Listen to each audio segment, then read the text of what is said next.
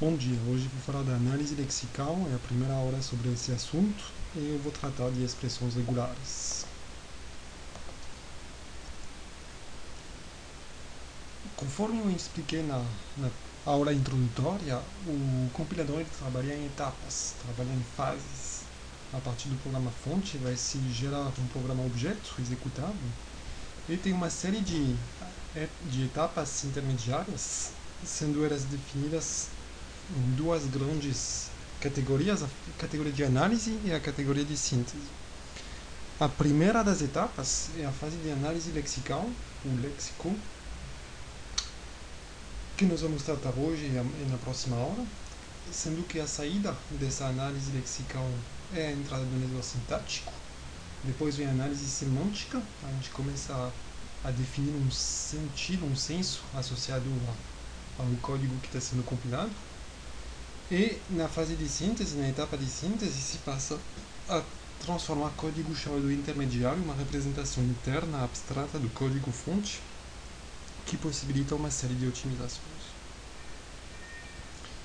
Então, nessa aula de hoje, eu vou introduzir a noção de expressão regular, com um pouco de, vocabulário, linguagens formais, a noção de token, que é uma coisa bem importante nessa aula de lexema, eu vou dar alguns exemplos de expressões regulares, essas operações, é um, um, exemplo típico de uso dessas expressões regulares para reconhecer datas em um documento HTML.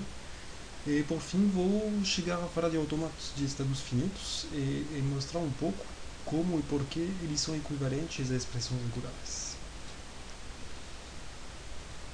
O análise, o análise da lexical, para começar, também chamado scanner eh, na terminologia inglesa, seria então o primeiro passo no processo de compilação de um programa-fonte. Eu já falei por alto na aula introdutória do seu papel, ele vai definir, reconhecer quais são as unidades básicas do programa-fonte, quais são as palavras, se a gente fizesse uma analogia com a, a língua falada, para entender uma frase, provavelmente uma das primeiras etapas que seu cérebro faz é entender cada uma das palavras. Então, tem alguma regra teórica ali que faz com que se reconheça o que é uma palavra, sendo que a palavra traz por si só uma primeira noção de sentido. Okay? Essas unidades lexicais básicas que, que têm um sentido qualquer são chamadas de tokens no contexto de, de um compilador. E são esses tokens que vão ser retornados ao varrer o programa-fonte pelo analisador léxico sendo eles a entrada do analisador sintático que depois vai verificar o, o, agenciamento, a coordenação, a articulação entre essas palavras básicas, de acordo com algumas regras sintáticas, assim como na palavra, na, na, na língua falada, as palavras têm que se articular, é, por exemplo, depois de um substantivo feminino, se houver um adjetivo, ele tem que ter um que, que terminar com o som a, isso é o tipo de, de regra gramatical, de regra sintática, que vão ser analisadas depois. Nós não estamos nesse momento ainda, estamos antes disso, na fase de analisador léxico. No meio campo, entre esses dois analisadores, vai ter uma estrutura de dados abstrata, chamada tabela de símbolos, que vai servir para informar tudo o que tem a ver com símbolos, os símbolos sendo os identificadores e as constantes, os nomes de procedimentos. O identificador, eu vou chegar a formalizar isso no decorrer dessa aula, vai ser basicamente o nome de variável. Então isso vai entrar numa tabela de símbolos que vai aos poucos sendo construída para informar o que não pode caber no token.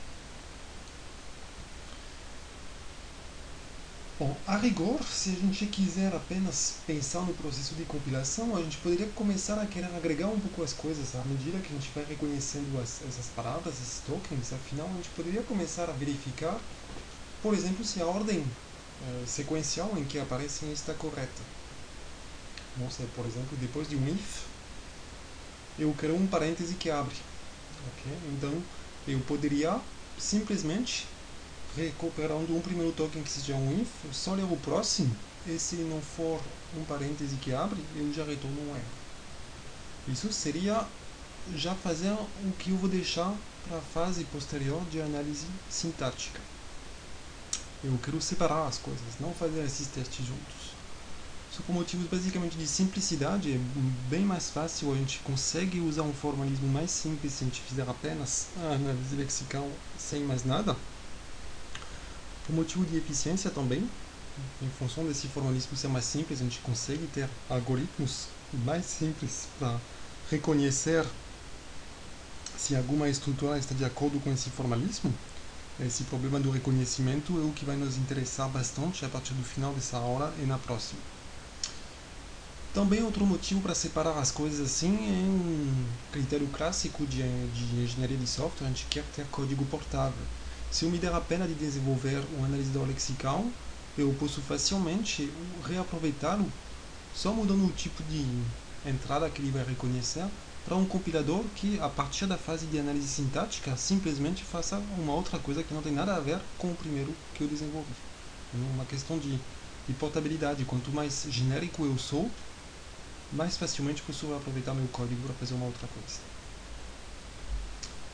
Pouquinho de vocabulário, eu vou definir um lexema, um token e um padrão. Um padrão, acho que o mais fácil de se entender é alguma regra que diz qual é um conjunto de símbolos que eu vou querer reconhecer, que eu vou querer identificar como sendo um token qualquer. Um token vai ser uma categoria que eu vou querer identificar dentro do conjunto inteiro de símbolos que eu posso querer ler. Exemplos de tokens as palavras-chave. Cada vez que eu vou ter a ocorrência de uma sequência de símbolos i, f, eu vou querer reconhecer um construtor if que vai me servir para uh, para condicionar um teste. Cada vez que eu vou reconhecer f ou r, eu vou querer reconhecer um token específico for. Às vezes o token ele é bem simples, ele é constituído por um caractere único cada vez que eu vou querer, cada vez que eu vou encontrar na entrada um ponto vírgula, eu vou retornar um token ponto vírgula, que é um separador de, de instruções. É um token simples, mas é um token importante.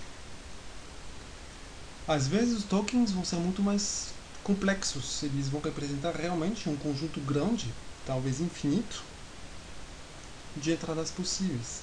Se eu quero identificar o que é um nome de variável, eu posso, grosso modo, dizer que um token nome de variável, eu vou chamar esse token de identificador a partir de agora, um token identificador tem que ser reconhecido quando se analisa uma entrada que fecha com um padrão que é qualquer conjunto de caracteres junto com qualquer conjunto de dígitos, sendo que eu quero obrigatoriamente começar por pelo menos um carácter. Okay? Um padrão que me define o que eu vou querer reconhecer como sendo o identificador. Veja bem que no padrão posso querer colocar outras coisas, uma decisão de projeto do compilador e da linguagem que eu vou reconhecer com este compilador. Por exemplo, uma convenção clássica é incluir o underscore dentro dos símbolos aceitáveis no padrão de um token identificador. Okay? Um lexema vai ser um conjunto de caracteres no programa fonte que vai fechar com o padrão para ser associado a um token. Para um dado token, pode ter um ou mais de um lexema que seja reconhecido, que seja associado. De novo, no caso do token ponto vírgula, o único conjunto de caracteres que eu vou definir como fechando com ponto, com, como sendo associado ao token ponto vírgula vai ser o símbolo ponto vírgula. Agora, no caso do token identificador, eu vou ter um conjunto bem mais amplo de lexemas que vão poder ser reconhecidos através do padrão que define o que é o identificador, porque eu vou ter, por exemplo, TMP1, TMP0, X, Y, FOO, Nicolas, minha variável bonitinha 0. Eu já citei cinco lexemas que vão fechar com o padrão e vão ser associados a um token identificador exemplos aqui nessa lâmina do que eu acabei de contar. Vocês veem aqui alguns casos extremamente simples, porém às vezes confundem, onde as três noções são a mesma coisa. Peguem o caso do if. Eu vou dizer que if é um token, okay? então uma instrução de teste, definido pelo padrão if, porque eu vou querer que o lexema que feche, que seja associado ao token if, seja o lexema constituído de IDF, e consequentemente eu defino dessa forma apenas um único lexema, IF. Nos três casos, IF representa tanto o token como o lexema como o padrão. Mesma coisa para qualquer palavra-chave, mesma coisa para o ponto vírgula. Vejam em o outro oposto, o caso do token que eu chamo aqui de num, número.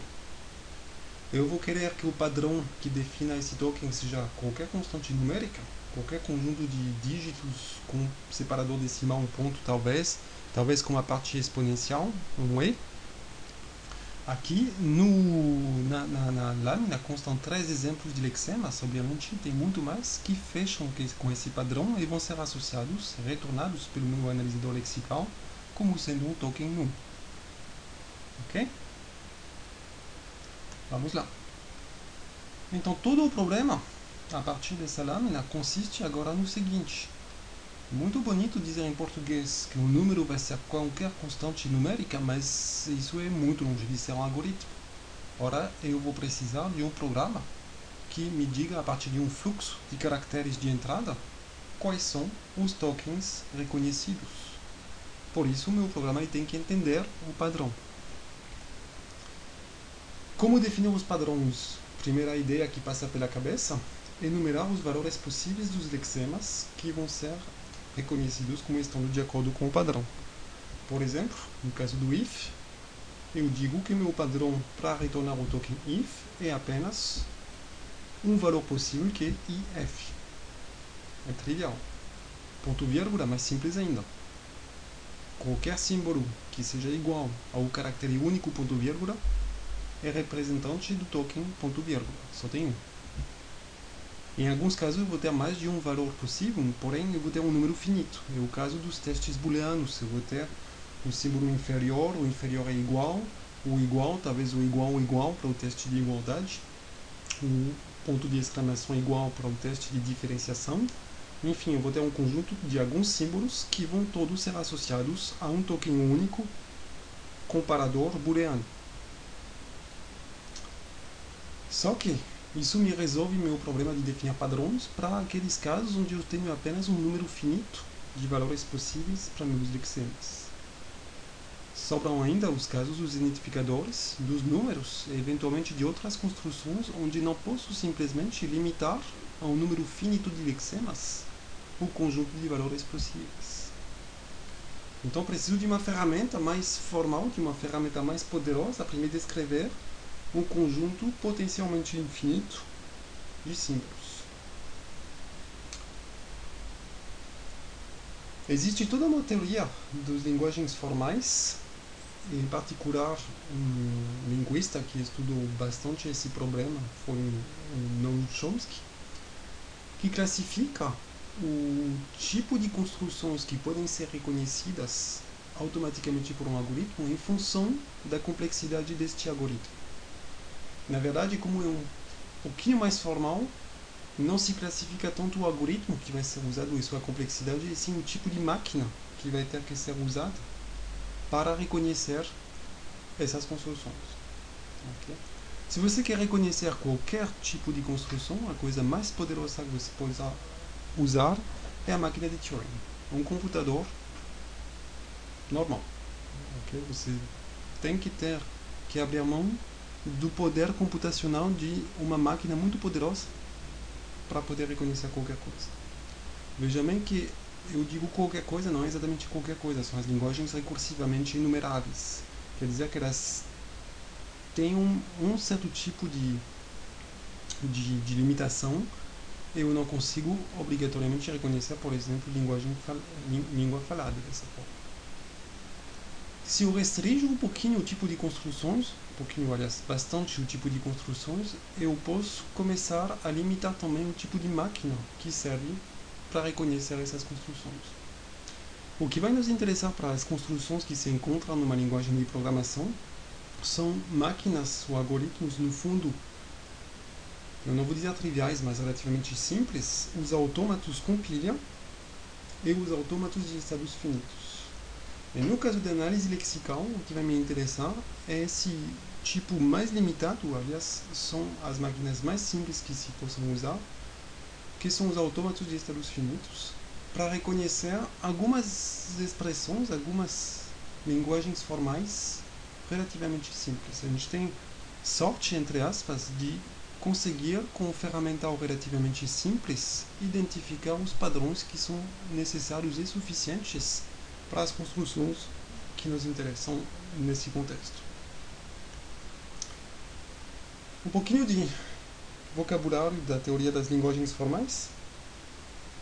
Eu vou falar de símbolos, que são qualquer símbolo, o próprio nome diz, qualquer entidade abstrata, porque eu, eu posso querer trabalhar com qualquer tipo de, de símbolos, em geral para compiladores letras e dígitos, mas eu poderia, por exemplo, tratar de grafos.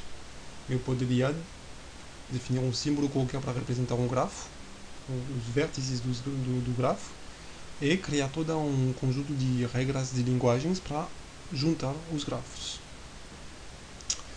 A partir dessa noção de símbolo, eu defino um alfabeto como sendo um conjunto finito de símbolos. Se eu usar dois símbolos, 0 e 1, um, eu vou dizer que meu alfabeto é constituído de esses dois símbolos. Um string, uma cadeia, uma frase, vai ser uma sequência finita de símbolos. O string vazio, notado y, a palavra grega, é o string com zero símbolo, é um elemento neutro. Elemento neutro para o operador básico de uma linguagem formal, que é a concatenação entre dois símbolos. Okay? Eu posso concatenar o string vazio y com qualquer string, eu fico com o string original. Eu denoto uma linguagem formal, eu chamo de linguagem formal o conjunto de todos, todas as palavras possíveis a partir de notado alfabeto. Então, nesse contexto amplo, o que vai ser uma expressão regular, uma linguagem regular? Eu vou definir uma expressão regular de forma recursiva. Então, uma coisa extremamente simples, no fundo. Para ser recursivo, eu vou definir algumas expressões básicas, que eu chamo de literais, e eu vou definir as regras que eu me dou para compor expressões regulares básicas e criar novas expressões regulares. Ok? Os literais são minhas expressões regulares básicas, são os símbolos básicos que eu tenho na minha linguagem. As regras, a concatenação, se eu tiver uma expressão regular x, uma expressão regular y, eu digo que x concatenado com y é uma nova expressão regular a alternação escrita com a barrinha vertical, ou se eu tiver duas expressões regulares, eu posso reconhecer ou uma ou a segunda, eu, isso, essa alternação é uma nova expressão regular. A repetição, o operador asterisco, o operador mais, x asterisco, significa x concatenado zero ou tantas vezes como se quer consigo. Então, por exemplo, xx o x concatenado com ele mesmo uma vez é uma expressão regular. xxx é uma outra. E o conjunto de qualquer número de x repetidos é uma expressão regular, que é o x asterisco. O x mais é a mesma coisa, só que eu obrigo a ter uma repetição pelo menos uma vez do padrão x. Preciso também definir algumas precedências para desempatar a aplicação das regras. Uh, em geral, os operadores unários são mais prioritários. Depois vem a concatenação, o U é o menos prioritário. Então, tipicamente, A ou B asterisco C tem que ser lido como A ou B asterisco C. O asterisco se aplica apenas ao B. Ok? E o asterisco não se aplica à alternativa A ou B. Exemplos simples para começar. A expressão regular 00 representa o conjunto 00. É um caso trivial, um padrão que não é muito genérico, só tem um símbolo que fecha com ele. Aliás, um conjunto de dois símbolos que fecha com essa expressão regular. A expressão regular 0 ou 1 representa o conjunto de símbolos 0 e 1, porque qualquer um desses dois símbolos vai fechar, vai ser aceito pela expressão regular 0 ou 1. Se eu usar o operador de concatenação com essa expressão regular que eu acabei de definir, vejam que de forma crescente eu vou agrupando minhas expressões regulares predefinidas para definir novas, eu posso concatenar a expressão regular 0 ou 1 com ela mesma.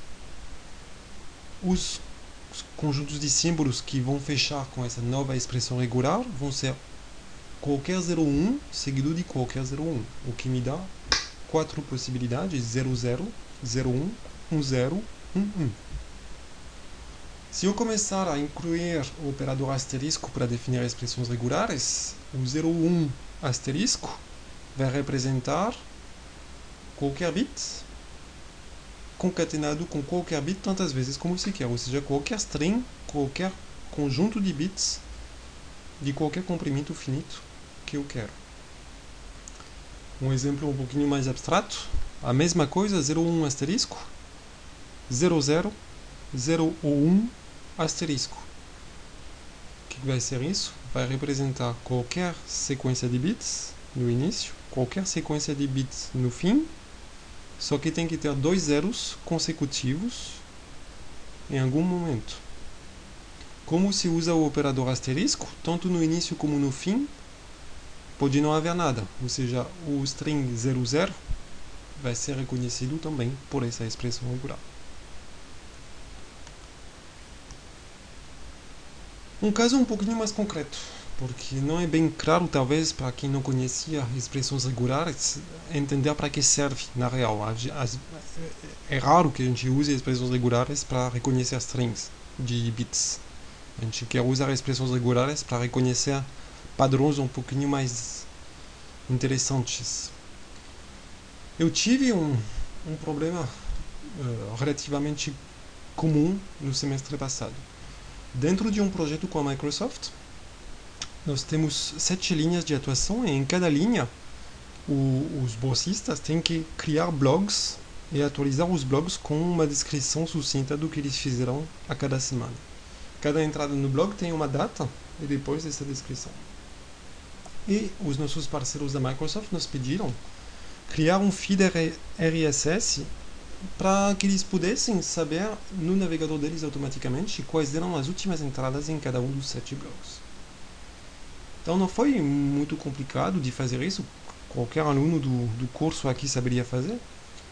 Basicamente você precisa escrever um programa que baixe o código HTML fonte de cada um dos blogs, isso tranquilo, qualquer linguagem de programação possibilita isso.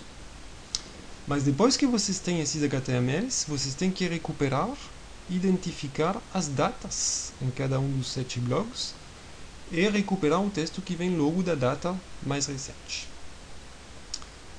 Ok, tranquilo. Só basta recuperar as datas. Mas aí começa na verdade o problema de verdade. Você tem usuários que escrevem informações em blogs acaba no que sempre acaba, cada usuário, sem nem querer, vai usar um formato diferente.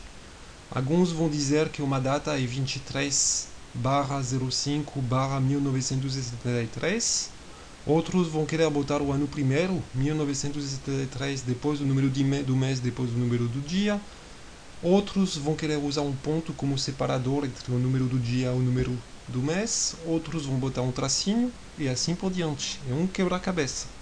Isso sem nem mencionar o caso que alguns usuários vão usar um número para representar um mês, outros vão usar o nome do mês. E ainda por cima pode ser em inglês, em português ou em qualquer outra língua. Então você precisa de definir algum padrão que possibilite reconhecer vários tipos de datas. E esse padrão vai ser uma expressão regular. Então, aqui, um exemplo típico de uma expressão regular para reconhecer um desses casos aqui, separado por barras, que em geral tem que ser neutralizadas por um contrabarra, para que a ferramenta que, que interprete essas expressões regulares uh, entenda que se trata do símbolo barra e não de um de uma de, de um, um caractere reservado da ferramenta. entre barras tem conjuntos, no caso aqui de dígitos, primeiro dois dígitos, depois dois dígitos e no fim quatro dígitos. Claramente se entende que isso é uma expressão regular na sintaxe da linguagem Ruby, no caso, mas poderia ser outra, que expressão regular que vai reconhecer um dos formatos de datas que eu apresentei na lâmina anterior. Caso se queira recuperar um outro formato, basta inverter a ordem da expressão regular. Se pode limitar, tornar um pouquinho mais uh, precisa a expressão regular, ao dizer que afinal um número de mês começa ou por 0, ou por 1, um, ou por 2, mas como tem no máximo. Desculpe, o número de mês começa ou por 0 ou por 1, porque o número de mês vai de 0, 1 até 12 no máximo. Então, a gente pode reescrever a expressão regular que reconhece um número de mês para que não seja qualquer conjunto de dois dígitos, e sim apenas 1, 0, 1, 1 e depois qualquer dígito. Mesma coisa para o número do ano, a gente pode dizer que o número de ano é qualquer conjunto de quatro dígitos. No caso, como nós estamos em 2009, e como uh, eu tenho certeza que meu projeto, por mais brilhante que ele seja, não vai ir além do ano 2100, eu posso limitar minha expressão regular para dizer que o número de ano começa obrigatoriamente por 20 e depois vai ser composto por dois dígitos. Então, vocês veem que até para escrever essas expressões regulares tem uma certa riqueza e uma certa criatividade que é possível. Código típico associado a esse tipo de expressões regulares.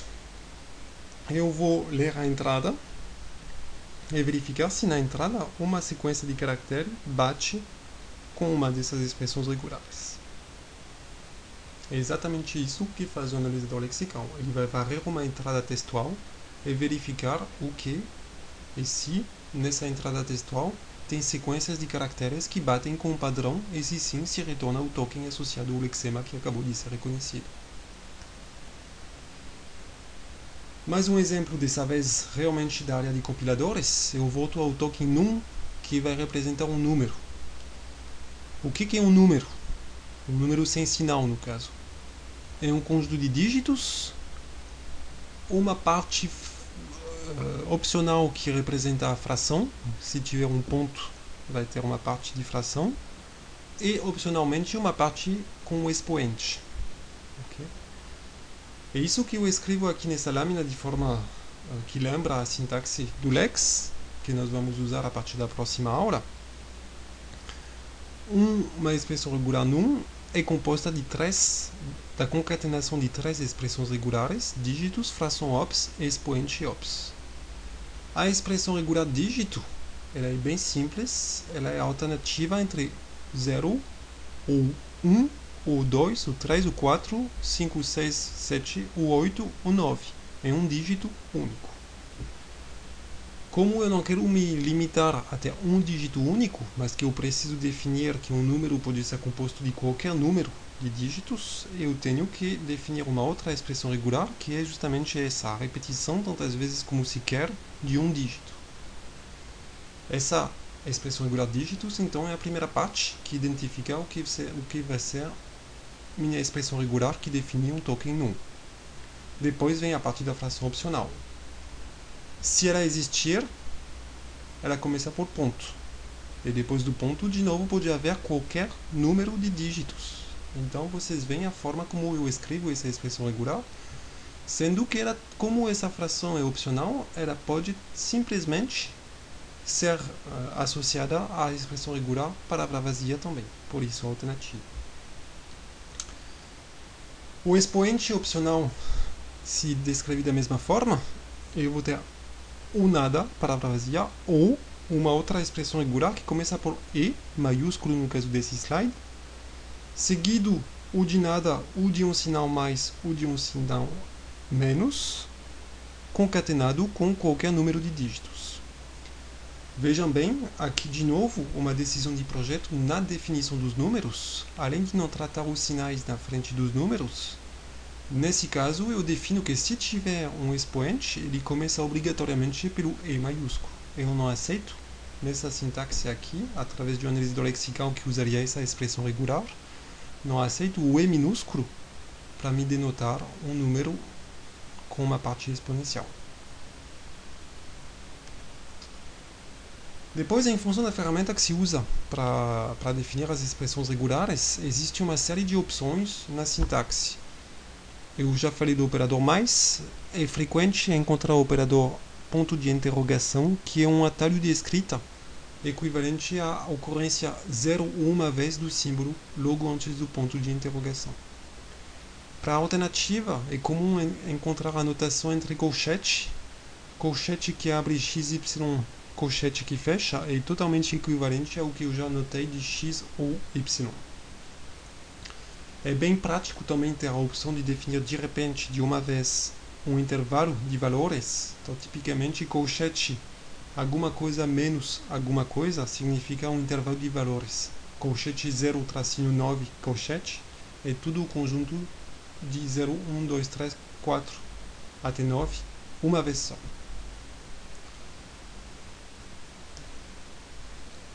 A título de exercícios, eu deixo vocês pensar no que, que representam essas expressões regulares. Peço para vocês pensar numa descrição em português dessas expressões regulares. E nós chegamos ao problema mais importante para nós, com as expressões regulares, eu indiquei uma forma de definir os padrões. Beleza, só que na verdade, se vocês param para pensar, o compilador faz exatamente o contrário. Alguém especificou para ele as expressões regulares, ele tem que reconhecer se uma entrada está de acordo com essa expressão regular. Ou seja, o problema passa não, ser, não mais a ser como definir uma expressão regular, como definir um padrão, e sim como reconhecer se algum lexema está de acordo com o padrão. Como reconhecer se alguma sequência de símbolos está reconhecida por uma expressão regular. É isso que nos importa. A gente quer que ao ler tmp underscore 1, o nosso nesor lexical, ao usar alguma expressão regular, reconheça isso como sendo o identificador. O algoritmo associado a expressões regulares para reconhecê-las é um algoritmo executado por o que se chama de autômato de estados finitos. Um autômato de estados finitos é definido por um conjunto de cinco elementos. O primeiro é um conjunto finito de estados. Um estado é uma entidade abstrata que representa uma etapa no reconhecimento do conjunto de símbolos de entrada. Segundo elemento que define o autômato finito é o alfabeto dos símbolos da linguagem a ser reconhecida. Esses símbolos vão ser usados como rótulos das transições entre os estados. Essas transições são especificadas pelo terceiro dos cinco elementos que definem o autômato, que é a função de transição, partindo de um estado ao se ler um símbolo se chega no outro estado. Quarto elemento, a definição do que é o estado inicial do meu autômato. Quinto elemento, o conjunto do, dos estados finais, que são os estados de aceitação do autômato. Concretamente, um exemplo. Aqui no slide eu tenho um autômato com três estados Q0, Q1 e Q2. O estado inicial é o estado Q0, só tem um estado final que é o Q2, ele é simbolizado pela, pela borda dobrada do Q2 aqui, e vocês veem as transições a partir do estado Q0 ao ler 0 se pula para o estado Q1, a partir do Q1 ao ler 0 volta para o Q0 e ao ler 1 passa para o estado Q2. No Q2, uma transição única, seja o ler 0 seja o ler 1, se fica no estado Q2. O estado Q2 é o estado final, o estado de aceitação, no sentido seguinte: partindo-se do estado inicial, o Q0, e seguindo as transições de acordo com a sequência de símbolos lida em entrada, de duas coisas uma. Ou se chega ao fim da sequência de símbolos num dos estados finais, nesse caso a sequência de entrada é considerada como tendo sido reconhecida, ou não. Não se chega a um estado de aceitação. Nesse caso, a sequência não é reconhecida. Okay? Então, por exemplo, aqui, partindo de Q0, posso ler 1, pular para Q2, que é um estado final. Consequentemente, a sequência de 1, 1 é reconhecida por esse autômato. Mas também, partindo de Q0, o estado inicial, posso ler 0, posso ler 0 de, de novo, posso ler 0 uma terceira vez e voltar no estado Q1, ler 1, ler mais uma vez 1, mais uma vez 1, e está no estado de aceitação.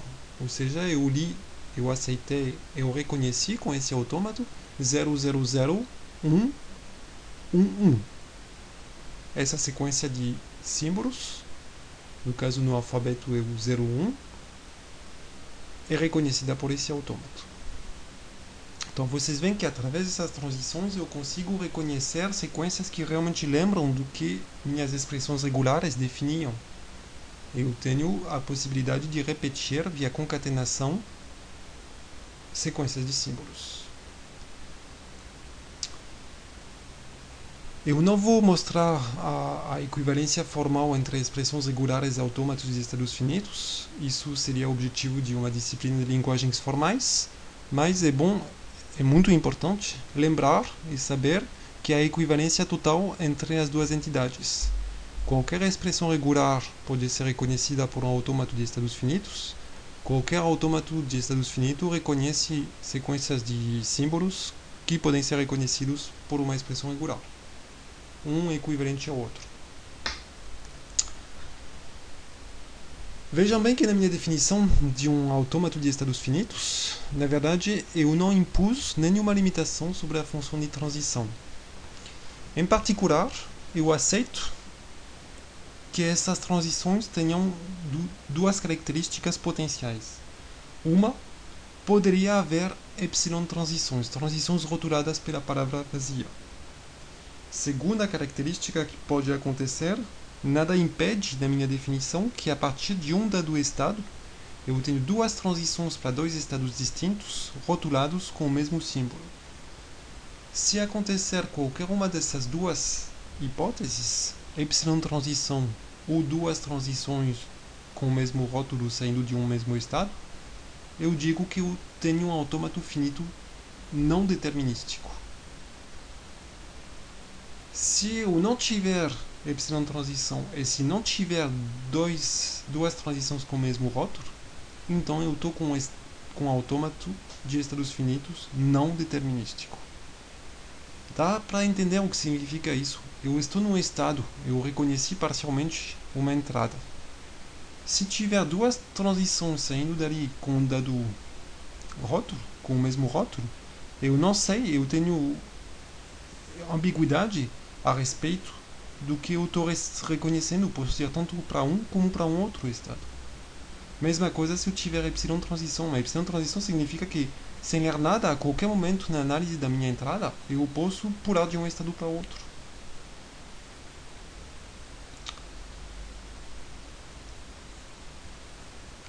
Na verdade, esses auto, por que será que eu distingo os dois? Porque acontece que é muito mais fácil montar automaticamente a partir de uma expressão regular um autômato de estados finitos não determinístico equivalente, ou seja, que reconheça as mesmas as mesmas frases como a expressão regular. Só que ele é não determinístico. Vocês vão ver o procedimento de construção que eu vou indicar daqui a pouco. Ora, esse não determinismo ele atrapalha, porque depois, a partir do autômato, vai se querer criar um programa, obter um algoritmo que reconheça a entrada. Se eu me deter no caso determinístico, um algoritmo, um programa é muito simples de ser derivado do autômato. Da forma seguinte: para cada estado, eu associo, eu defino um procedimento. Eu tenho um estado Q0, eu crio um procedimento reconhece Q0. Um estado Q1, procedimento reconhece Q1. Esses procedimentos vão ser constituídos de um grande case, um grande switch, um grande teste, um grande if, que vai ser determinado em função do próximo símbolo lido. Se a gente pensar em C, a gente vai ter uma chamada do tipo getC, que vai ler o próximo caractere na entrada, e um switch, um case, em função desse caractere lido na entrada. Esse switch ele vai corresponder aos rótulos das transições que saem do estado de que eu estou escrevendo a, o procedimento associado. Então, por exemplo, no meu autômato tinha um estado Q1, o meu procedimento reconhece, reconhece Q1, ele vai testar o próximo caractere, se ele valer 0, ele vai fazer alguma coisa, se ele valer 1, vai fazer uma outra coisa, e só isso. O que, que, ele vai fazer quando ele vai reconhecer um símbolo? Ele vai chamar o procedimento reconhecedor associado ao estado alvo da transição rotulada por zero. Então aqui, no meu switch, em função do caractere, no procedimento associado a Q1, se ele valer zero, eu vou chamar reconhece Q0. Se valer 1, ele vai chamar reconhece Q2. O estado, os estados terminais simplesmente retornam sucesso para começar o, o, programa, o main, o ponto de entrada, vai chamar originalmente o reconhecedor do estado associado ao estado inicial do autômato, no caso reconhece zero. Ok? Então vocês veem, é, é, é totalmente imediato. A gente pode muito bem automatizar, escrever um pequeno compilador que pegaria uma descrição de um grafo, que seria o grafo de um autômato de estados finitos determinísticos, e que geraria de saída um programa C, por exemplo, que reconheceria uh, a linguagem reconhecida por aquele autômato. Então é muito legal, porque se eu souber, se eu sei, se eu, se, eu sei escrever expressões regulares, se eu sei passar das expressões regulares para um autômato de estados finitos determinístico, eu sei passar depois desse autômato a um programa que reconheça as entradas reconhecidas pela expressão regular original. Então, avancei bastante no passo de tornar automática, automático o reconhecimento uh, do, do, dos meus lexemas. Só que isso funciona quando o autômato é determinístico, porque como ele é determinístico, eu sei exatamente para uma dada transição qual é o procedimento reconhecedor que eu tenho que chamar. Se o meu autômato equivalente à minha expressão regular for não determinístico, eu vou ter um procedimento que não vai saber quem chamar recursivamente. Então eu quero passar de uma expressão regular a um autômato de estados finitos. O mais simples é passar para um autômato não determinístico. A segunda metade da história, que é como passar do não determinístico para o determinístico, eu deixo para a próxima aula. Hoje, para encerrar esse caso, eu vou explicar a construção de Thompson, que mostra como passar de uma expressão regular a um autômato não determinístico que seja equivalente, que reconheça a mesma, as mesmas construções. É bem simples. Vejam bem como eu defini minhas expressões regulares. Eu usei, eu defini expressões regulares básicas, que eram os, os literais, os símbolos básicos do meu alfabeto. Eu defini operadores que atuavam em cima dessas expressões regulares básicas. Eu vou fazer a mesma coisa com autômatos. Eu vou definir, eu vou mostrar como criar autômatos básicos que reconheçam as expressões regulares básicas e depois como traduzir os operadores que agregam expressões regulares em operações sobre autômatos para reconhecer coisas equivalentes. Uma coisa importante nessa construção é um invariante. Vocês vão ver que eu vou definir construções tais que cada autômato intermediário vai ter apenas um estado de partida e um estado final único. Começando então com as expressões regulares básicas. A mais trivial de todas, a que reconhece a palavra vazia. Um autômato de estados finitos para reconhecer a palavra vazia, um autômato trivial, um estado inicial, um estado final, uma epsilon transição entre as duas e acabou. Ao não ler nada, ou melhor, ao ler nada, eu pulo do meu, do meu estado inicial para o estado de aceitação, aceito a palavra vazia. É só isso. Se eu quiser reconhecer um símbolo X do meu alfabeto, também é trivial. Um estado inicial, um estado final, uma transição única do primeiro para o segundo, ao ler X. Pronto, reconheço o x uma vez e só isso. Acho que todo mundo concorda que é simples. A alternativa não é muito mais complicada, supondo, supondo que eu saiba que eu já tenha construído expressões autômatos equivalentes a expressões regulares R1 e R2. Um autômato não determinístico que reconheça a alternativa R1 ou R2 está na lâmina. Eu pego um novo estado inicial, com epsilon transições posso passar ou para o início de R1 ou para o início de R2 que não são mais estados iniciais, que eram nesses autômatos menores, mas que não são iniciais do novo. Eu junto os esses estados finais dos autômatos reconhecedores de R1 e de R2 ao novo estado final do novo autômato através de epsilon transições. Os antigos estados finais de, de, de aceitação de R1 e de R2 não são mais. Vejam bem que eu não me dou a mínima pena nessa construção para tornar a coisa não ambígua.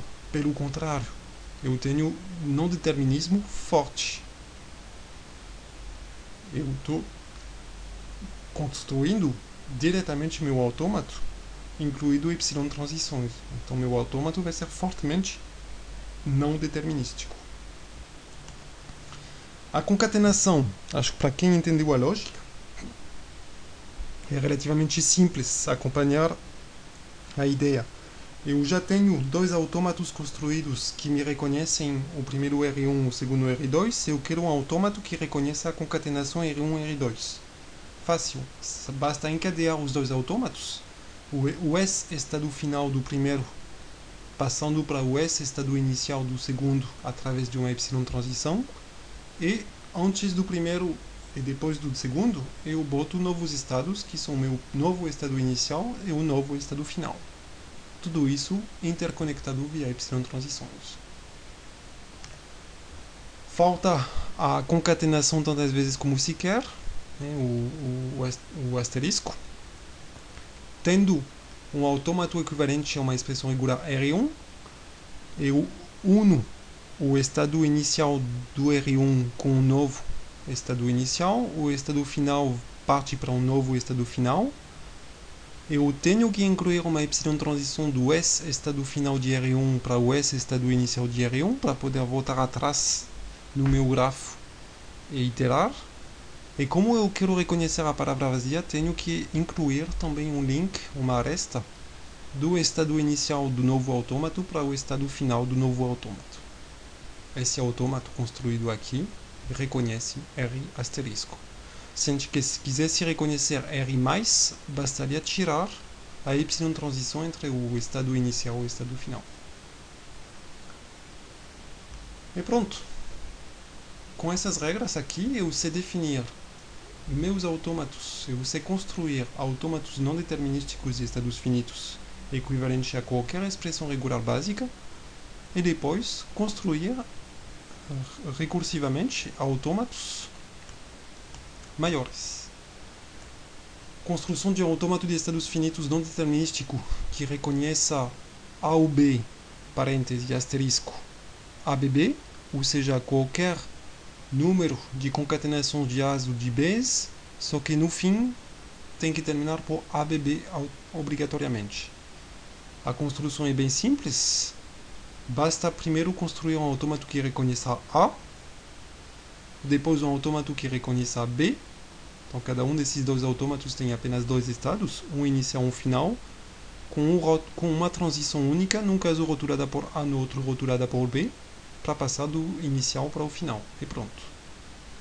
Aplicando a regra de, de alternativa, se constrói, a partir desses dois autômatos básicos, um autômato maior que reconhece a alternativa. Basta unir os dois autômatos que acabei de descrever com novos estados iniciais e finais interconectados por epsilon transições.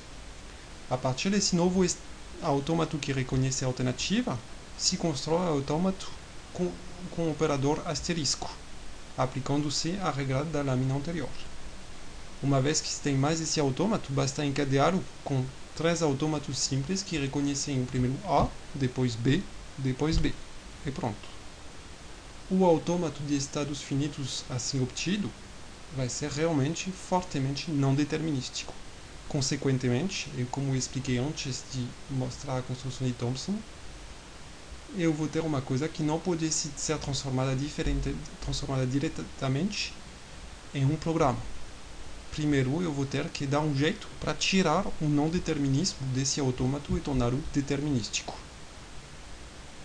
Isso será o assunto da próxima aula, onde também eu vou abordar a apresentação do Flex, uma ferramenta que automatiza o reconhecimento de expressões regulares para a construção de um analisador lexical. Obrigado, até a próxima.